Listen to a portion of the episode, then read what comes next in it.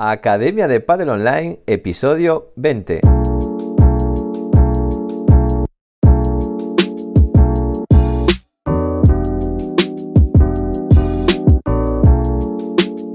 Hola a todos y todas, soy Jaime Barral y os doy la bienvenida una semana más a la Academia de Padel Online, el programa de podcast para entrenadores y gestores de pádel.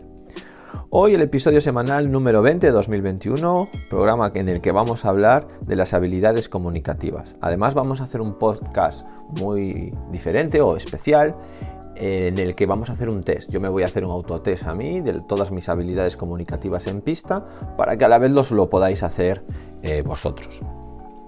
Lo más importante, que saquéis los puntos fuertes, los puntos débiles, potenciándonos los fuertes y, y trabajamos los débiles. Y bueno, yo me lo voy a hacer a mí mismo porque yo aunque sepa del tema no quiere decir que yo lo sepa hacer. Ya veréis como una cosa es saber y otra cosa es saber hacer. Son cosas distintas. Antes de nada, quiero recordaros que en la plataforma de la academia de online.com tenéis formación, curso de monitor, de gestor, de marketing, de análisis del vídeo en potencia, de Quinovea y ahora estamos con el de instructor. Eh, también tenéis las sesiones 365, pizarra digital, planificaciones, juegos, ebook y todos los recursos que necesitáis para vivir del paddle. Esta semana en el curso de instructor hemos subido las nociones básicas para los niños, es decir, el curso de instructor es el más básico de todos los cursos que hay de paddle y bueno, lo que cómo trabajar con niños y nociones básicas para saber trabajar con los niños. Y en las sesiones 365, en Prepadel hemos subido una de peloteo básico. Recordad que en este, este, último trimestre del año yo lo que queremos es que los de niños y niñas de 4 o 6 años acaben peloteando. Para blanca, fondo, eh, estamos con los principios juegos tácticos individuales, fondo contra fondo, la teoría de la bisectriz. Hoy van a ver la famosa teoría de la bisectriz para cómo cubrir la pista. En pala amarilla construyen en la red jugando profundo, van a intentar jugar lo más profundo posible porque eso lo que provoca, si yo tengo una pelota que bota en el cuadro de fondo de los rivales, les va a provocar incertidumbre y eso, bueno, la dejo a la pared, no la dejo, por eso es importante construir así. En pala naranja vamos a entrenar una bola que bueno, nunca se sabe qué hacer con ella, esa pelota que me tiran un globo corto, una contra corta, un globo que monta delante de mí, ¿y qué hago con ella? Bueno, vamos a aprender a hacer una víbora cortada potente, ¿vale? Una víbora. Eh, en pala verde estamos eh, con, la, con globo passing y lateralidad, estamos construyendo en la, en la, red, es decir, vamos a recuperar la red con el globo passing o vamos a hacer daño con la lateralidad. Combinadas van muy bien porque hecho al rival hacia un lado, imaginaros que quiero pasarlo, pues es muy importante pasarlo por la zona del revés, es decir, por la zona de la derecha, un diestro tiene muchísimo más alcance, por, si le paso por el hombro izquierdo a un diestro tiene mucho menos alcance, entonces lo muevo en lateralidad hacia un lado y le hago el globo por el otro, un globo pase, un globo más bajito, un globo más rápido. En pala azul vamos a ser unos jugadores de red, estamos con la, estrategia en red, con los estilos de juego jugadores de red ofensivos, ¿vale? Entonces ese jugador de red ofensivo, eh, como juega, pegadito a la red, con un rol de finalización muy alto, y los palamarrones van a hacer lo contrario, van a combatir qué hacemos cuando nos tenemos una pareja o un jugador o jugadora que es jugador ofensivo. Y bueno, hasta aquí y ahora os dejo con el monógrafo.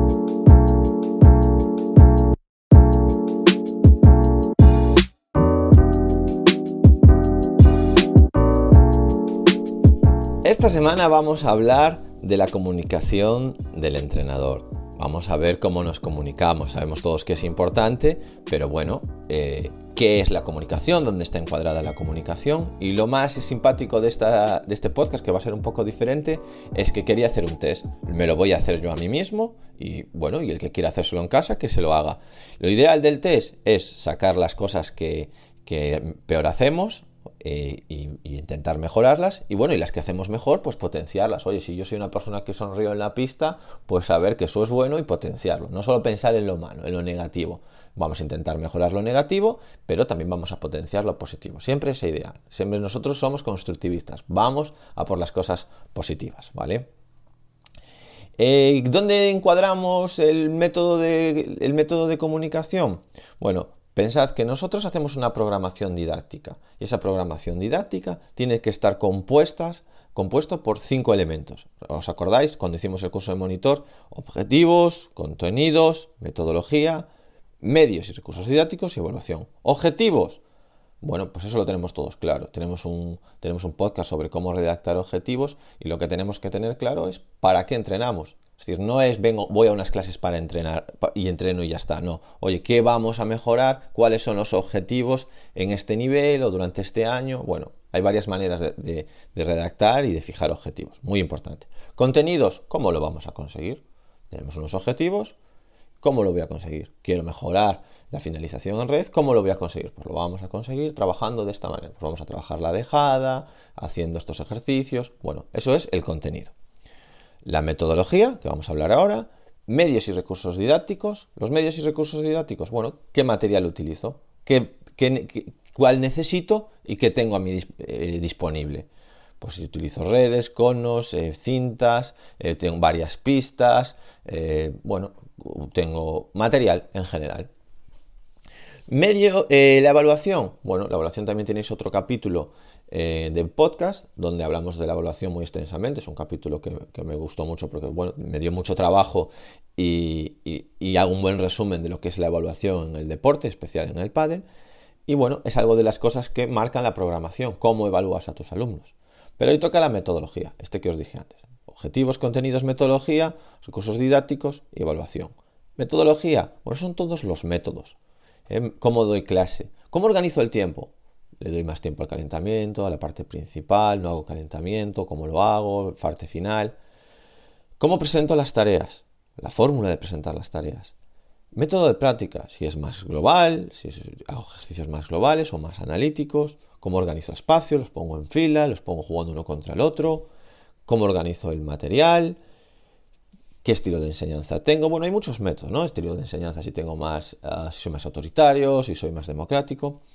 Y lo que nos importa hoy, el método de comunicación. ¿Cómo me comunico con los alumnos? Eh, soy un, monitor o una monitora que nunca habla con los alumnos, que habla mucho, que habla poco, que utiliza el lenguaje verbal, el no verbal, que sonríe, que no sonríe.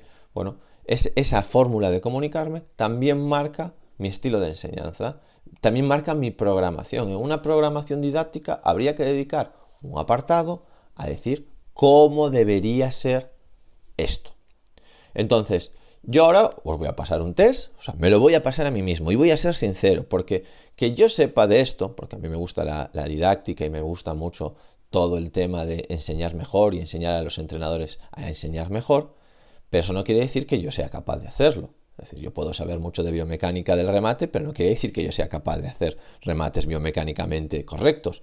Yo sé mucho de, o intento saber mucho de metodología de comunicación, pero quiere decir que yo sea capaz de estar siempre sonriendo en una pista y que por mi personalidad o por, circunstancias pues tenga, sea más apático que lo que debería ser. Entonces, yo lo voy a hacer sinceramente. Y como ya lo hice antes, para ver cómo eran las preguntas, o sea, para repasarlo y verlo bien, yo sé que hay muchos que tengo, eh, que tengo muchas cosas que tengo que mejorar, que ya sabía que las tenía que mejorar, pero con este test me quedan claras y las intentaré mejorar. Y al revés, hay cosas que hago bien que las voy a seguir potenciando. ¿Vale? Entonces, simplemente hay que dar una nota del 1 al 5 y ir haciendo el test. Al final vamos a sumar todos los puntos y veremos si, si, tenemos, si tenemos buenas habilidades de comunicación o mala. Venga, el primero. ¿El mensaje contiene información creíble?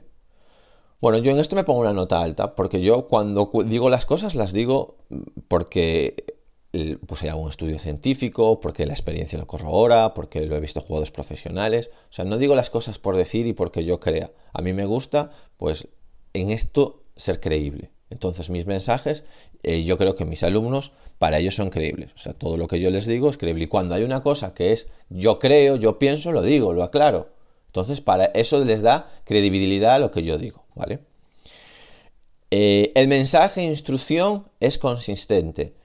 ¿Consistente a qué nos referimos? Bueno, pues que siempre eh, dices el mismo, que es un mensaje que, está bien argumentado, es decir, que tiene sus partes bien argumentadas y que la conclusión final eh, pues es lógica, que es un mensaje, bueno, que el, alumno lo entiende siempre igual y que siempre es un mensaje bueno. No voy diciendo, eh, con lo no voy diciendo tonterías y cosas que los alumnos dicen, bueno, esto es una tontería está diciendo. ¿Vale? Entonces en este también me pongo un 5. El entrenador usa los nombres de los jugadores. Vale, este es importante, muy, muy importante. Aquí esta hay que resaltarla. Eh, hay que aprenderse los nombres de, los alumnos y de las alumnas. No puede ser que llevemos un mes de clase y no nos sepamos los nombres. Y sobre todo cuando damos muchas clases. Obviamente que alguien que da tiene solo 15 alumnos o 15 alumnos no hay problema. Pero en escuelas grandes tienes más de 100 alumnos. Y hay que saber los nombres de los 100. Y oh, que es muy difícil. Bueno, no es muy difícil.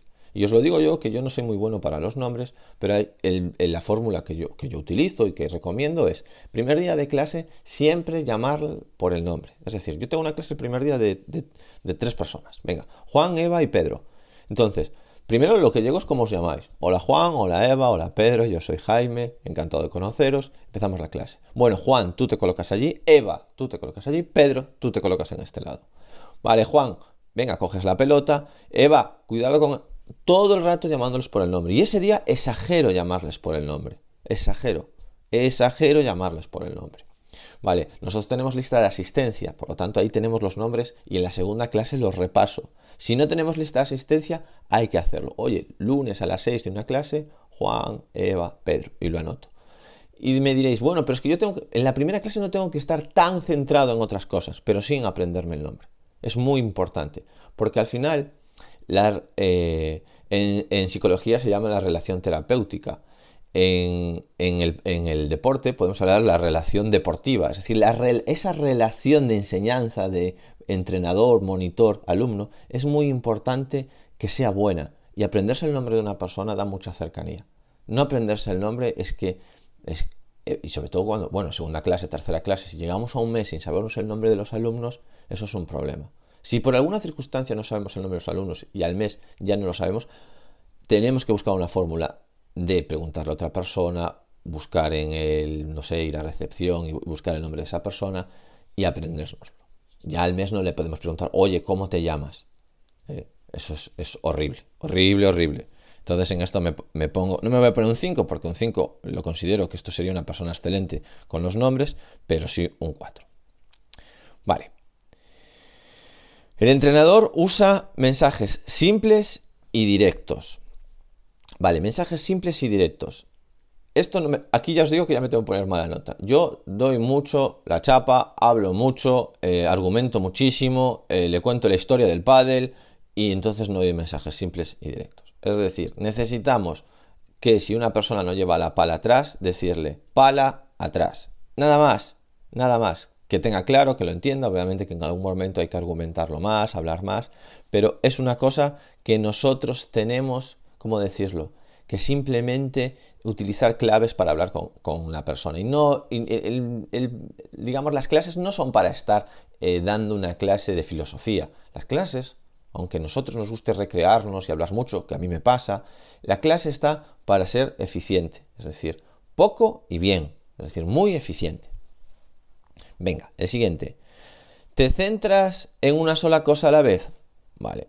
Deberías estar centrado en el objetivo de la clase y estar a lo que estás entrenando. Y no porque veas otra cosa, porque cuando tú ves un jugador o una jugadora de pádel, ves un millón de cosas como entrenador, obviamente. Podrías estar corrigiéndole la empuñadura, podrías estar corrigiéndole la preparación, podrías estar corrigiéndole cosas tácticas, donde tiras la pelota, estratégicas, te puedes meter en postura corporal, te puedes meter en preparación, te puedes meter en un montón de cosas. Entonces, no consiste en todo lo que vas viendo decírselo.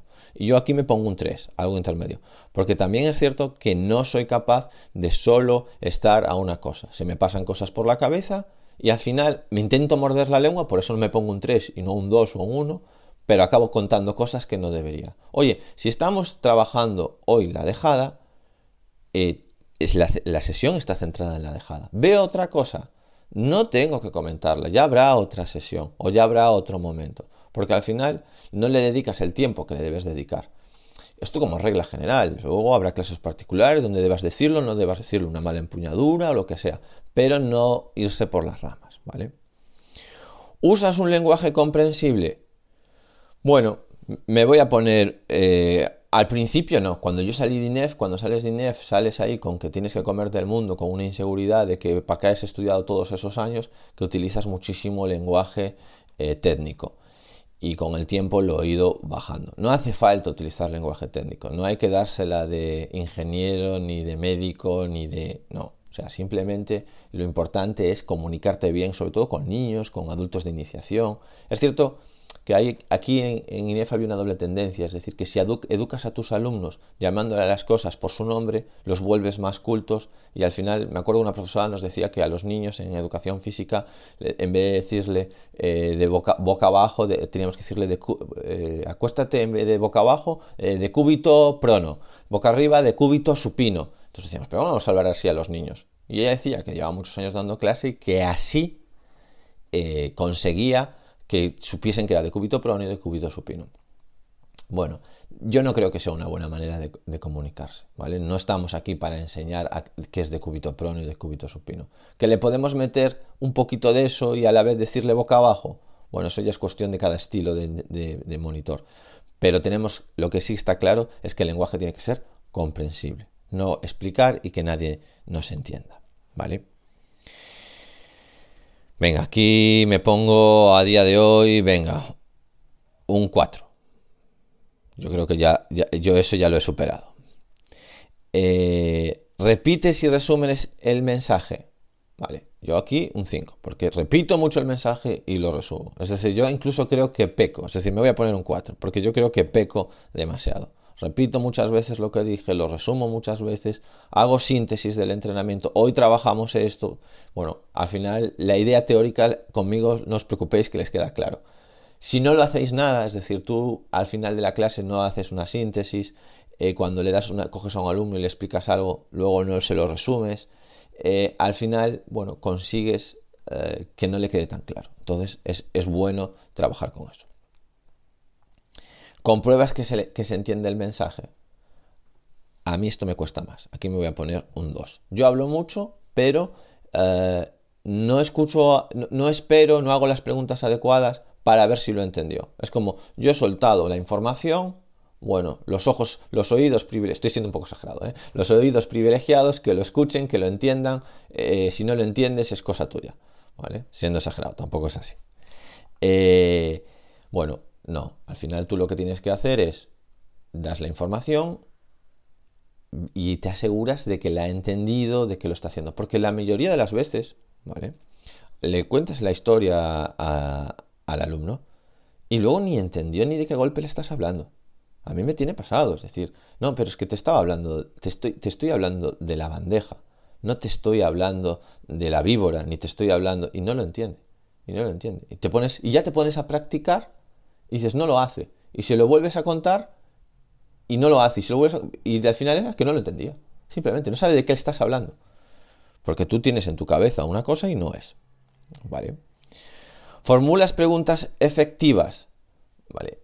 Esto es importantísimo, saber preguntar. Esto va a colación de lo anterior. Buenas preguntas. Y que las preguntas tienen respuestas, ¿eh? Porque yo, por ejemplo, hago mucha pregunta, pero luego no dejo responder. Yo hago la pregunta, la lanzo y la respondo yo. Las preguntas son para, eh, pues os pongo un ejemplo, como hablábamos antes de la preparación. Para tirar la pelota profunda, ¿cómo debes preparar? Y ahora no lo respondo yo, espero a que lo responda él, que piense, bueno, pues tengo que golpear más la pelota, llevaré la pala más atrás, porque así le voy a poder dar más, más, potencia y por lo tanto si tiene la salida adecuada a la pelota, irá más profunda. Si preparo corto me va a costar más, voy a tener que hacer un movimiento más explosivo. Eso es lo que yo espero que él responda. Pero que lo tiene que responder, lo tiene que pensar. Ahí es donde él aprende. lo importante en el constructivismo es que el alumno construya su aprendizaje, no dárselo hecho. Entonces, hacer preguntas es muy importante y saber hacer preguntas para que el alumno llegue hacia donde tú quieres o hacia algún puerto importante, pues hay que saber hacer buenas preguntas. ¿Vale? Venga, aquí me pongo un 3. No es porque no haga buenas preguntas, sino porque no las dejo responder. Eh, ¿Formulas preguntas abiertas? Vale, esto lo de preguntas abiertas, la otra era un poquito, lo, llevo muy encaminado. Preguntas abiertas, pues es, ¿qué se puede hacer para que la pelota vaya más profunda? La otra también es, no es abierta porque la única, casi la única respuesta que hay es, oye, llevarla para atrás, preparar más atrás. Pero, ¿qué se puede hacer para jugar más profundo? pues me impulso más, llevo la pala más atrás, tiro la pelota con más parábola, bueno, muchas cosas. Venga, aquí me pongo un 4. Las un 4 no, un 3, porque las preguntas no las hago muy abiertas, suelo tener tendencia a hacerlas más cerradas. ¿Usas el sándwich positivo? Yo esto lo uso mucho, ¿vale? ¿Qué es esto del sándwich positivo? Aquí ya me pongo un 5. ¿Qué es esto del sándwich positivo? Bueno, cuando tú le preguntas a un alumno, cuando tú le vas a decir algo a un alumno, lo ideal es empezar. Venga, las dos rebanadas de pan. Eso es hablar en positivo. Y lo que va en el medio es lo que es la crítica, lo más, lo más duro para el alumno. Entonces, imagínate que el alumno, ah, pues no sé, eh, debe, tú quieres algo así que sea un poco de crítica. Ah, estar más concentrado en los segundos servicios. Le dices, mira, es que te veo que cuando haces el segundo sacas de cualquier manera y debes estar más concentrado y hacer unos segundos. Es una crítica. Si se la dices así, lo que vas a generar es, probablemente, depende del tipo de personalidad, pero vas a generar una defensa de él. Si yo te digo, eh, tus segundos servicios son malos, tú vas a decir, bueno, no son tan malos, sí que me concentro, eh, bueno, es que justo ahora es como lo importante como no es el segundo servicio, que es, nos, estás proponiendo una tarea de volea, pues por eso lo estoy haciendo así, ¿vale? Ahora te lo pongo de otra manera. Eh, qué bien estás haciendo el ejercicio, qué, qué buenas voleas estás haciendo. Lo único que intenta en el, segundo, cuando hace segundo saque eh, intentar pues morder más, que sea un poco más complicado, no ponerla tan en juego, sino un servicio un poquito más complicado. Pero el ejercicio lo estás haciendo fenomenal, ¿eh? sigue así, que está siendo muy buen ejercicio, qué bien lo estás haciendo. ¿Qué te va a decir él? Vale. Vale, perfecto. si lo estoy haciendo bien, estoy contento, me gusta, vale. Ya no te preocupes, ahora limo eso que es hacerte un segundo mejor.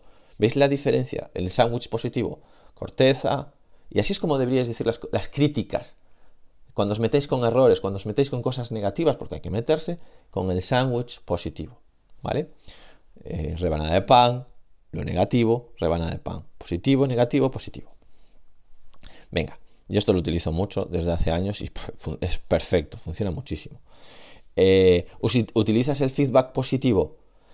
Eh, a veces siempre estamos con feedbacks negativos. Es que no llevaste la para atrás, es que no, no, no, no, no, no, no. En positivo.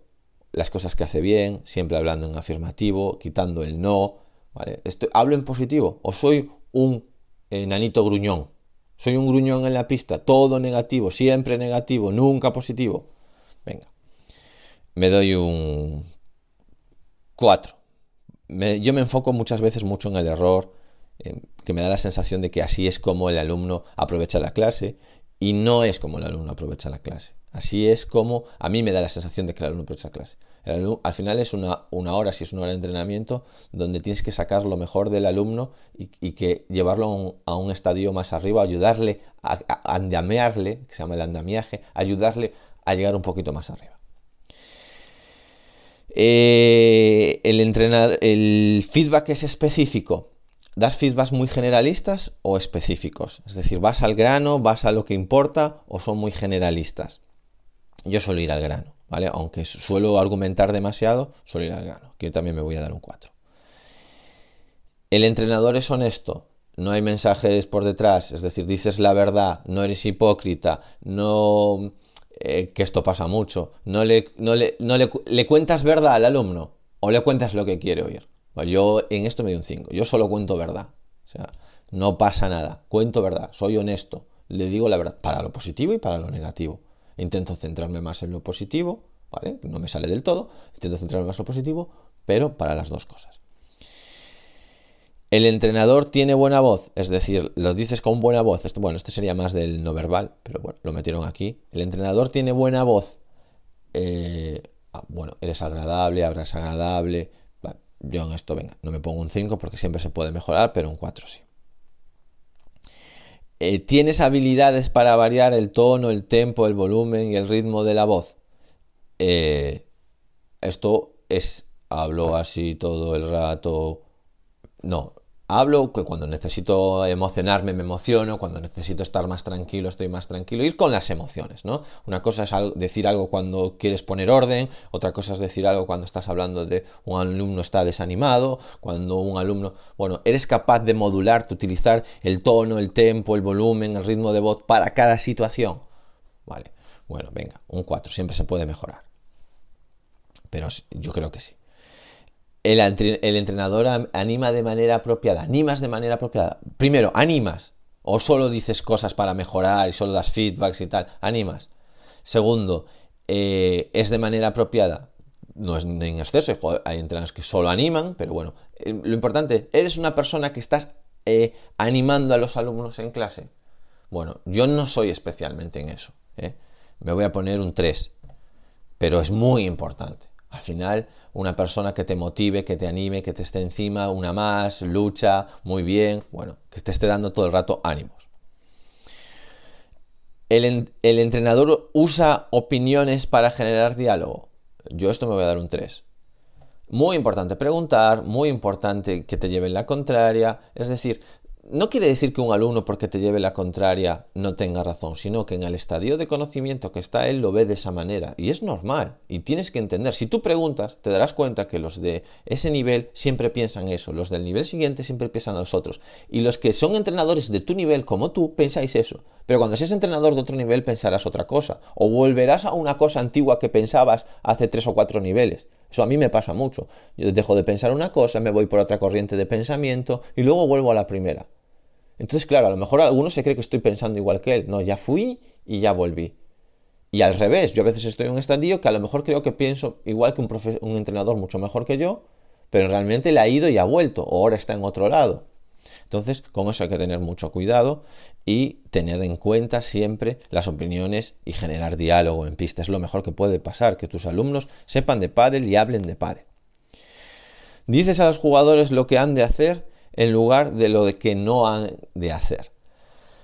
Esto es muy importante, es decir, siempre en positivo. Oye, debes hacer esto. No, no debes hacer esto. Debes llevar la pala atrás. En vez de, debes, eh, no debes preparar corto, debes preparar largo. Imagina, o al revés, estás en la red, te pegan muy rápido tus rivales y tú tienes que bloquear y llevas la pala muy atrás y te la comes. No lleves la pala atrás, no. Siempre, esto es fundamental. Siempre debes decir lo que la gente y los alumnos deben hacer, no lo que no deben hacer. No les digas que no piensen en el famoso elefante rosa. No, diles en que piensen en elefante azul. Porque no pensando en elefante rosa, lo único que diriges es la atención al elefante rosa. ¿vale? Es imposible no pensar en un elefante rosa diciendo no pienses en un elefante rosa. Es muy fácil no pensar en un elefante rosa diciéndote piensa en un elefante azul ya no estará el elefante rosa, porque estarás pensando en un elefante azul. Y eso es importante. Venga, yo ahí esto lo enfoco bastante bien. Me voy a poner un 4. Venga, que ya quedan pocas del verbal. Eh, ¿Usas palabras claves por parte del jugador o del entrenador para mejorar la comunicación? Palabras claves, lo que os dije antes, fundamental. ¿Qué debemos hacer con las palabras claves? con las palabras claves lo que debemos hacer es tener muy muy claro eh, cómo le podemos sintetizar eh, un concepto. Me explico. Imagínate que tienes un entrenador que es un jugador eh, que siempre tiene la pala abierta, ¿vale? En el revés. Y tú quieres que coja la empuñadura que es. Pues simplemente con que le digas continental, le hayas explicado un día, continental, continental de revés, continental de revés, es una palabra clave para que él sepa que tiene que cambiar la empuñadura. Lo que le puedes explicar es, recuerda que no puedes tener una empuñadura abierta, debe ser un poco más cerrada, cógela continental. Vale, continental de revés. Y él ya sabe lo que es. Y punto. Ya no tenéis que hablar nada más. Eso es muy importante. Cuando ya llevas tiempo entrenando con los alumnos, ya tienes este argot y este entendimiento que hace que las clases vayan mucho más rápida. Lo que os decía antes, a lo mejor, a lo mejor estáis centrado en lo que toca esa semana, que es hacer dejadas, pero en algún momento tú dices, ojo continental de revés. Ya está, suficiente. Y seguimos con la dejada. ¿Vale? Venga, en este me voy a poner un 4. Eh, y el último, venga, eh, ¿usas estilos de entrenamiento adecuados a las distintas situaciones? Es decir, siempre entrenas igual o utilizas estilos distintos. Yo, y sobre todo los estilos a la hora del método, ¿no? Eres más autoritario, eres más, eres más democrático, eres más dejar hacer. Es decir, según el momento. A lo mejor al un final de clase donde es un juego, ahí dejas libre. A lo mejor en un momento pues debe ser un poquito más autoritario a nivel, yo que sé, por ejemplo, a mí pasaba mucho con preparación física, no me quedaba más remedio que eh, cuando había que hacer abdominales ser un poco autoritario, porque si no, todo el mundo eh, se escaqueaba al siguiente ejercicio. Bueno, pues eh, lo utilizas. Bueno, y aquí me voy a poner un 4. Venga, vamos con la, con la, siguiente parte. Mira, que van 25 minutos y creo que vamos, que vamos a conseguirlo hacer un poquito más de media hora. El no verbal. No verbal es todo lo que esté relacionado con no hablar. Es decir, vamos, lo, englobamos todo en otra parte más, con los movimientos, con, el, con tono, no, con la, cara. Bueno, lo vamos viendo ahora. Eh, el mensaje no verbal es compatible con el verbal. Es decir, tú con el cuerpo expresas lo mismo que dices. ¿Estás animando a un alumno con cara así de pocos amigos? O al revés, estás diciéndole una cosa así un poco complicadilla y tienes cara de, reírse, te estás riendo. Bueno, pues eso tiene que ir compaginado. Venga, yo aquí me pongo un 4, yo creo que esto lo compagino bien. Escuchas al jugador, esto vamos a, va ver, hay varios, ¿no? Escuchas al jugador. Primero, para escucharlo, eh, hay que, uno tiene que estar callado. Es decir, te callas. ¿Eres capaz de estar en la pista una hora eh, en algún momento callado? Bueno, yo lo voy llevando mejor. Con el tiempo lo estoy mejorando y cada vez hablo menos. Pero yo hay monitores que entrenan con, con, nosotros que, bueno, de verdad, no se callan en la hora, se quedan afónicos todas las semanas, porque durante toda la hora están hablando. Si estás hablando todo el rato durante una hora, ten claro que no escuchaste, porque no se puede hablar y escuchar. No, no, yo soy capaz de atender a dos cosas en la vez. No, ¿eh? ya cuando salga el curso de coaching ya verás como eso no existe. Escuchar es otra cosa, ¿vale? Venga, yo me pongo un 4, un 3, ah, un 4, venga. Lo estoy mejorando y lo he mejorado mucho. Eh, ¿Usas demostraciones para mejorar el mensaje verbal? Pensad que vosotros tenéis que saber qué tipo de alumno tenéis. Mira, en, tema de, PNL, ¿vale? Se ve si, la persona con la que estás trabajando, es una técnica de psicología, eh, qué canal utiliza normalmente. ¿Es una persona que utiliza el auditivo? ¿Es una persona que utiliza el visual? ¿O es una persona que utiliza más el, corporal, ¿no? Entonces, vais a tener alumnos que les guste más eh, escuchar cómo se hace un golpe, que le contéis con palabras cómo se hace, que esto lo utilizamos demasiado, demasiado, demasiado. Vais a tener alumnos que les guste más el visual, ¿vale? Es decir, que le demostréis, que le hagáis el gesto. No me digas nada, solo hazme el gesto, yo veo cómo es yo lo intento hacer yo. Y va a haber alumnos que le gustan hacer que ellos mismos hagan el gesto, es decir, eh, lo coges por los brazos o le dices haz este gesto, haz, un, haz una derecha, intenta llevar la pala arriba, lo sientes, ¿vale? Son más corporales. Cada uno es de una cosa, pero lo que sí que es cierto que para, para los golpes, para la gestualidad, para la técnica, va muy bien el visual y lo utilizamos poco. Es decir, las demostraciones, hacer un gesto, un golpe, es muy bueno. Lo ideal es hacer los tres e ir viendo a cómo le va mejor a cada alumno. Pero los tres, es decir, explico cómo es el golpe, lo demuestro con un gesto y luego le digo, y ahora hacedlo vosotros. Y que no es capaz, le coges un poquito y le llevas la pala más atrás, que ellos sientan el golpe, que lo sientan corporalmente, ellos mismos, con propiocepción, ¿vale? Con esas tres es una muy buena manera de ser capaz de llegar al alumno.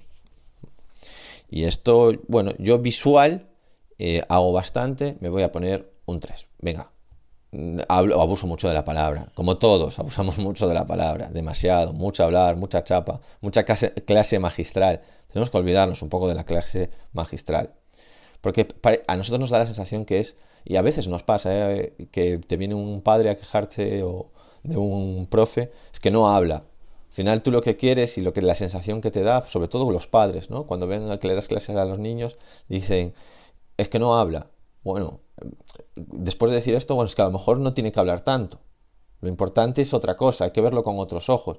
Es decir, propone tareas buenas, eh, le llegan bien a los alumnos, los alumnos le entienden, están contentos, hay un buen clima en la clase, eso es lo importante.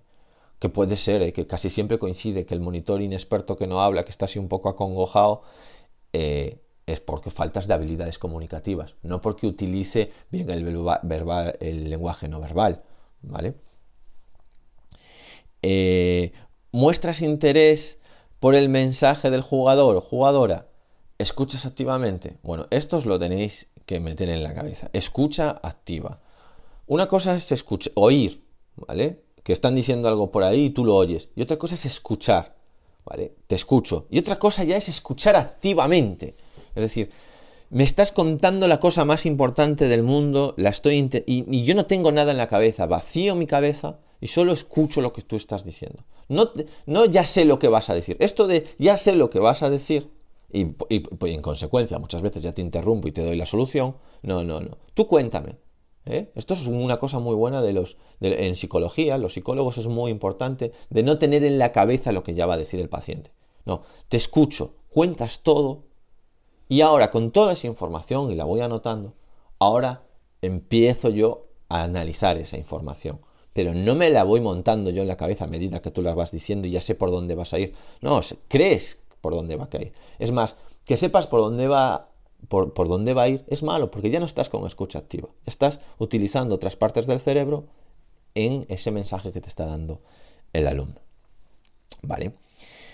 Usas eh, sus, sus, expresiones faciales eh, el entrenador usa sus expresiones faciales adecuadamente. Bueno, esto es muy importante. Es decir, tenéis que cuidar mucho cómo os expresáis facialmente. Siempre con una sonrisa, siempre eh, tiene que ser un lenguaje eh, no verbal activo, es decir, cuando os digan algo, decirle entender, cuando os diga algo, o sea, esto es muy simple y no hay que entrenarlo muchísimo y no hay que fingirlo si realmente estás escuchando activamente. Porque si te está contando algo que le está preocupando al alumno, tú pondrás cara de preocupación. Y si te, te está contando algo que le está alegrando, pondrás cara de alegría. Es decir, cuando estás pensando en otra cosa en la respuesta que ya le vas a meter caña ahora, pues ya estás teniendo otra cara. Pero si estás activamente y metido en su mensaje, tu, tu expresión de la cara va exactamente igual como va él. Venga, aquí me pongo un 4. El entrenador sonríe. Venga, aquí me pongo un 3. Yo sonrío poco. ¿eh? Intento sonreír más, pero sonrío poco. Hay que estar con una sonrisa. Eh, el modo neutro, sonrisa. Eh, el modo muy alegre, carcajada. El modo triste, cara neutra. Nada de tener cara de triste. No, no, puede ser un triste dando clase. No puede ser un triste dando clase. Es decir, que es que yo tengo una personalidad. Bueno, pues tienes una personalidad. Yo lo, practicaba mucho cuando, cuando hice el máster en coaching. Lo practicaba mucho de, bueno, llego, llego al club a trabajar, pum, sonrisa. Llego a casa eh, con mi mujer, pum, sonrisa. Eh, eh, es simplemente ponerte esa sonrisa y tener el hábito de tener esa sonrisa. Es muy fácil entrar en una sintonía negativa desde la cara. Todo el mundo conoceréis el típico estudio que se hizo, bueno, creo que se hizo hace dos décadas, eh, de que solo el hecho de sonreír aumenta hormonas positivas, hormonas en las, con las que te haces, con las que, las que te sientes bien, ¿vale? El hecho, el hecho de ponerse un lápiz en la boca y tener una sonrisa. Y dices, va, eso es imposible. No, porque hay unas neuronas espejo que al sonreír provocan ese cambio hormonal y hace que te sientas bien. Es decir, si alguien te sonríe, a ti te sale sonreír y por lo tanto te sientes bien. Y esto lo que provocas es un círculo vicioso, es decir, virtuoso, no vicioso, virtuoso. Es decir, tú sonríes, los demás sonríen, mejor clase, más tiempo en clase y todos más felices. Venga, yo tengo que sonreír más, lo tengo clarísimo. ¿Usas adecuadamente los gestos corporales, manos y brazos para mejorar el mensaje? Muy importante. Esto, como siempre, como vamos a por la clase magistral de solo hablar, no, hay que expresar, hay que mover las manos, hay que eh, ser un showman o una showwoman en la pista, es decir, moverse, eh, expresar, mover los brazos, mover las piernas, sonreír, venga, expresión. ¿Vale? Yo escenifico, venga, me pongo un 3, algo intermedio. Ni soy un crack, ni tampoco soy el más paquete en esto. Eh, uso apropiado del contacto corporal, chocar las cinco, palmadas en la espalda. Bueno, eh, mucho, como siempre, mucho es malo, poco es malo. Hay que eh, tener el equilibrio. Es decir, hay jugadores que nunca tocan a los alumnos y hay jugadores que están con su colega, su amigo de cervezas o su amiga de cervezas, ¿vale? Hay que tener un equilibrio.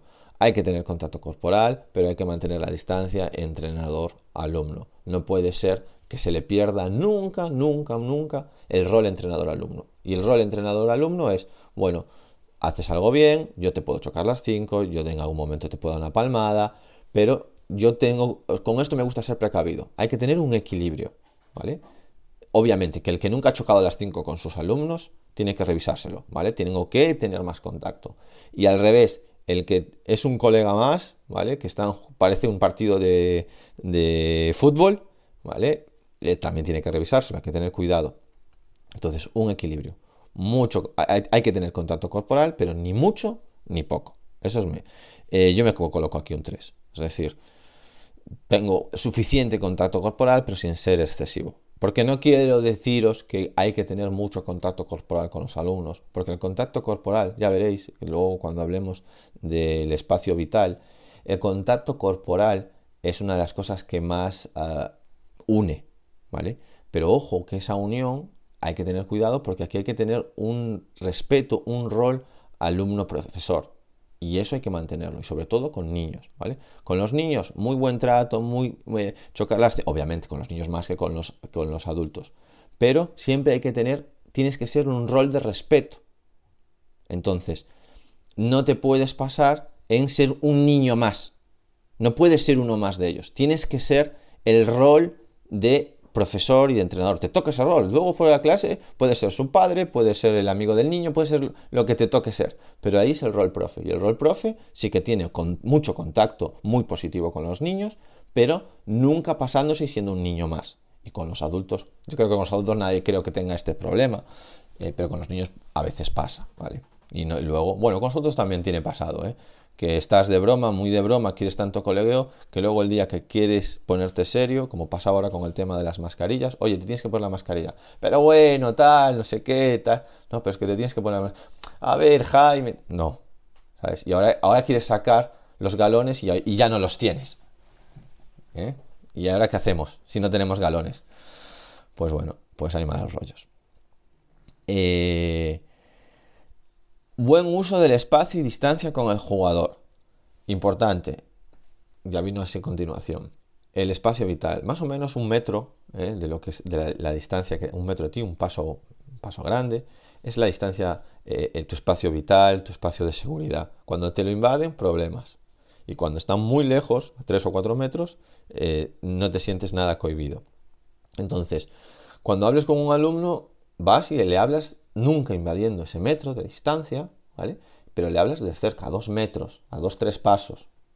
¿Por qué? Porque dar mensajes y sobre todo cuanto más personales sean, cuanto más quieras utilizar la cercanía, más cerca tienes que estar. O sea, lo que no puedes es desde la otra pista decirle, bueno, tranquilo. Eh, imagínate que un alumno se pone nervioso y le da allí un poco un, un ataque de medio de ansiedad ¿vale? Y desde la otra pista, bueno, tranquilo, no te preocupes, hombre, a veces se fallan, a veces se meten.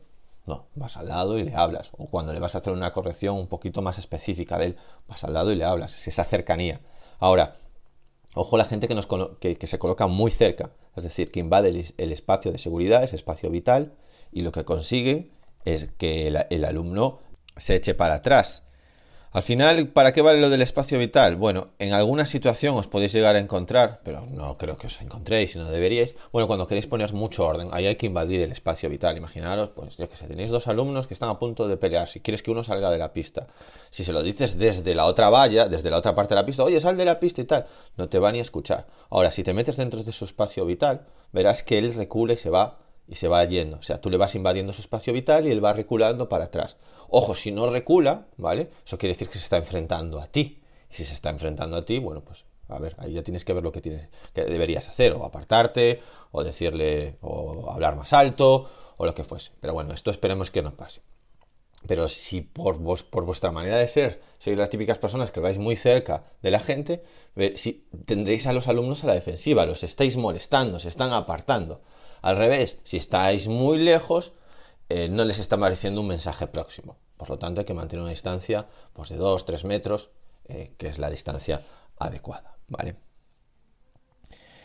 Eh, la vestimenta y la apariencia general proyectáis una imagen positiva, muy importante, ¿vale? Bueno, en el anterior yo creo que lo controlo bien, me voy a poner un 4.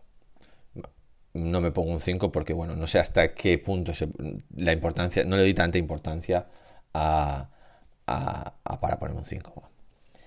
Eh, la vestimenta. ¿Tenéis una buena vestimenta? Esto es muy importante. Bueno, nosotros trabajamos desde hace muchos años todos con la misma ropa para intentar que esto sea estándar. Todos los monitores llevan exactamente eh, la, la misma indumentaria. Una indumentaria buena, muy cuidada, muy pensada.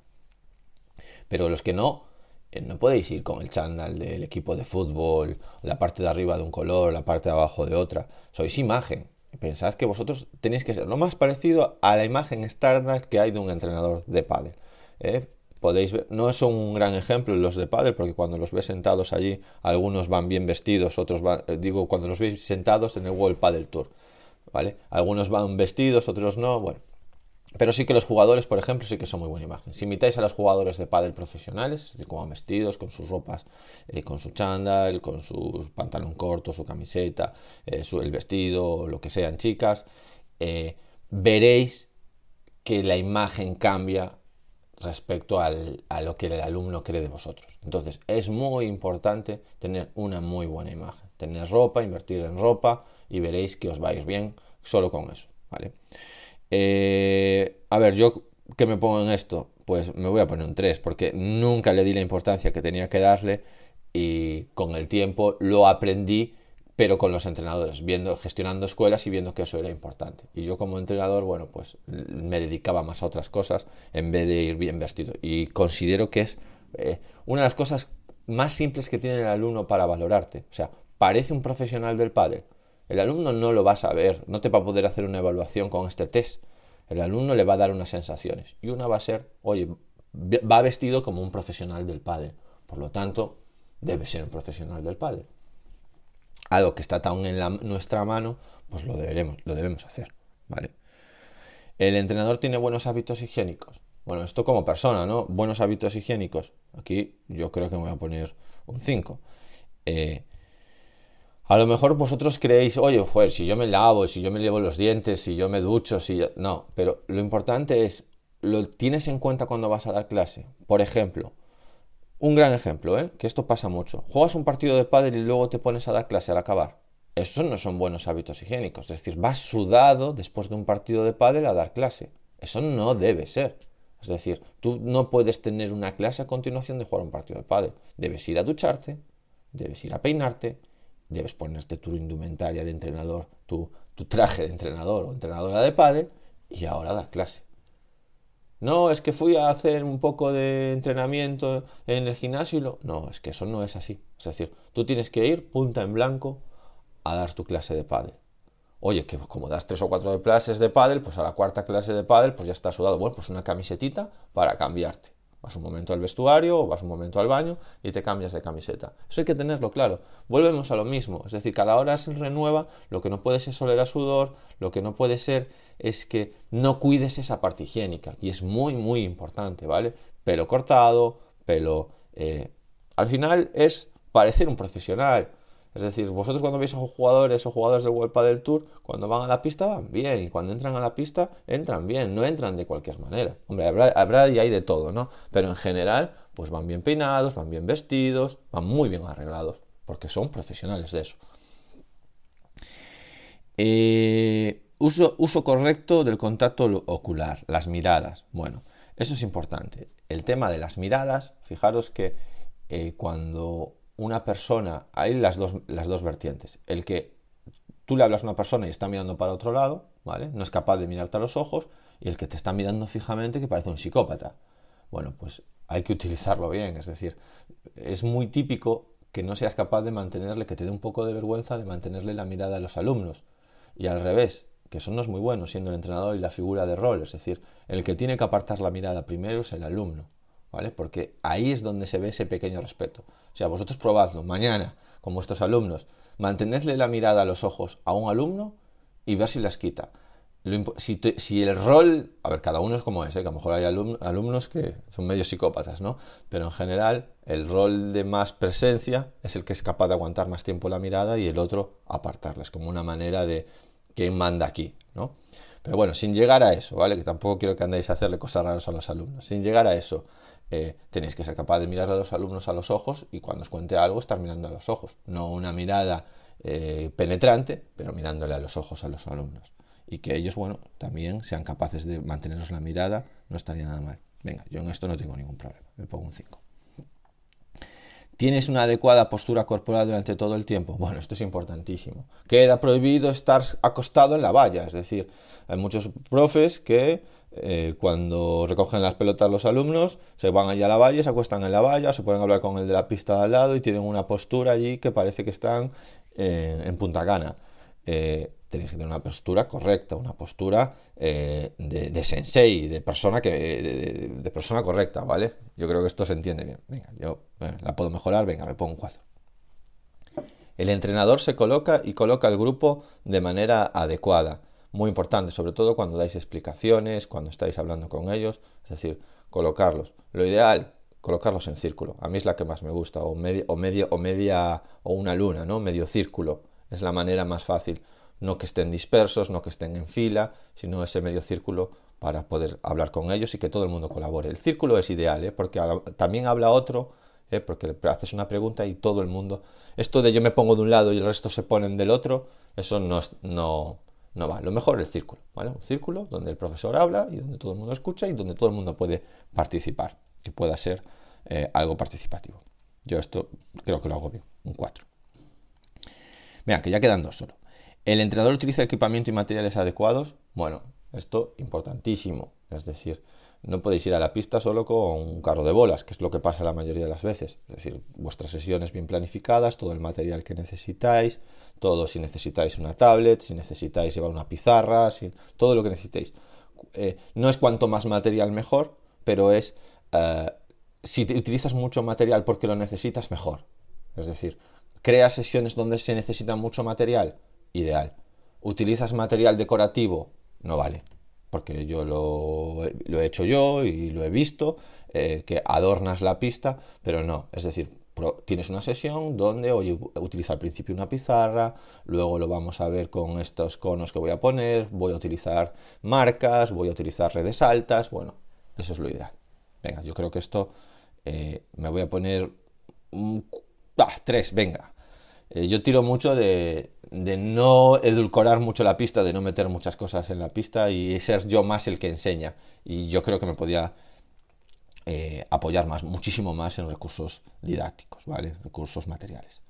Y el último, venga, se preocupa por el rendimiento, esfuerzo del jugador. O sea, te preocupas por el rendimiento, esfuerzo y el jugador, y no solo por los resultados. No somos resultadistas, es decir, oye, como, lo, como la pelota. Los jugadores lo son, y cuando juegas te das cuenta. Ganaste el punto, eh, emociones positivas. Perdiste el punto, emociones negativas. Y eso el entrenador no puede entrar en eso. Que eso va a estar ahí siempre. Pero el ganar o el perder, el resultado positivo o el resultado negativo, no puede solo ser lo único que influye en las emociones, en el trabajo bien hecho, en el trabajo mal hecho. Es decir, es muy importante pensar en lo otro, pensar en el rendimiento, y conseguíamos lo que estábamos buscando, se ha esforzado o no se ha esforzado, también es muy importante, y, un poco el propio jugador, el propio jugador. ¿vale? Venga, yo en esto voy a poner un 4. Eh, vamos a ver ahora los resultados. A ver, yo sumé, ahora os sumáis todos, sumé 79 puntos en el verbal, ¿vale? Y en el no verbal sumé, vamos a verlo, lo tengo aquí todo un Excel, 60 puntos. Mi total, a ver cuánto cariño me tengo, 139 puntos. ¿Vale? 139 puntos. Bueno, pues mira, no soy excelente, porque excelente sería 150 o más. Y bueno, ¿eh? soy bueno, estoy entre 110 a 139. Bueno, aquí creo que está mal excelente es más de 140 puntos, porque si no, si, no de 140 a 150 no habría nada. Eh, de 139 por un punto, ¿eh? si consigo un punto más, es decir, si me hubiese puntuado un punto más, tendría habilidades de comunicación excelentes. pero como solo eh, no llegué, pues 139. Soy bueno, no excelente. ¿Veis? Ya os digo, no soy excelente con habilidades comunicativas. Las sé, las conozco, las entiendo, pero no soy excelente, ¿vale? Eh, para, los, para los que... Os, mm, otras puntuaciones, venga, muy malo, muy pésimo. Sacar 40 puntos o menos. Eh, malo, pues venga, de 41 a 80. ¿Vale? Regular, de 81 a 109 bueno, que fue lo que hice yo, de 110 a 139, que yo justo saqué 139, y más de 139, que una rata el test que pone más de 150, más de 139, es decir, de 140 para arriba, eh, eso es excelente, tienes unas habilidades comunicativas muy buenas. Así que nada, os emplazo a que lo hagáis también vosotros con calma, que os vayáis poniendo una nota y a ver, y a ver qué os sale. Pues nada, hasta aquí el podcast de hoy. Ya veis que no quiero pasar mucho de los 30 minutos, pero me es imposible, ya me he pasado de los, de los 50 minutos, así que bueno, eh, ya veis que, que, doy mucho el rollo, mucho la chapa. Hasta aquí el programa de hoy. Por favor, suscribiros a la plataforma que más os guste, iTunes, iVoox, YouTube, Spotify y valorar positivamente el programa. Entrenadores, entrenadoras, nos vemos la semana que viene. Adiós.